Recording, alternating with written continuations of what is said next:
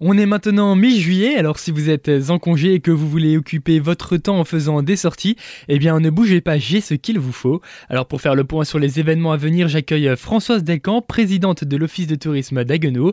Alors je vois qu'il y a déjà des événements prévus jeudi, par quoi est-ce que l'on commence? Une visite euh, qui était déjà euh, au programme l'année dernière. Ça a été une découverte l'année dernière. C'est l'ancien moulin de la Valque. C'est une propriété privée qui mérite vraiment le détour. La basilique de Marienthal également à 14h euh, vous dévoilera ses richesses. Et une nouveauté aussi cette année, c'est le Smithum de Haguenau-Saverne qui vous proposera une visite de 2 heures à peu près, 1h30, 2 heures à Schweigous-Moder sur les traitements des déchets. Vendredi 21 juillet, le domaine des Bufflones à Hurlevillers qui vous fera découvrir la production. Il vous fera certainement aussi déguster euh, sa production. Samedi 22 juillet, Haguenau, ville impériale et libre, c'est une euh, visite guidée au musée historique. Vous pourrez découvrir l'extraction du miel l'après-midi, mais vous aurez aussi l'occasion de découvrir l'art du canivet, la, découpe de pied à 15h à Bichulaire. Et le matin, vous pourrez euh, faire un bain de forêt. On appelle ça la sylvothérapie au niveau du Gros Chêne. Et ce n'est pas fini puisqu'il y a encore la programmation euh, de dimanche. Et donc, on termine la semaine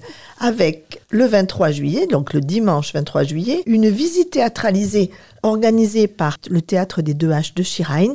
C'était Il était une fois la vie à Tiefenthal.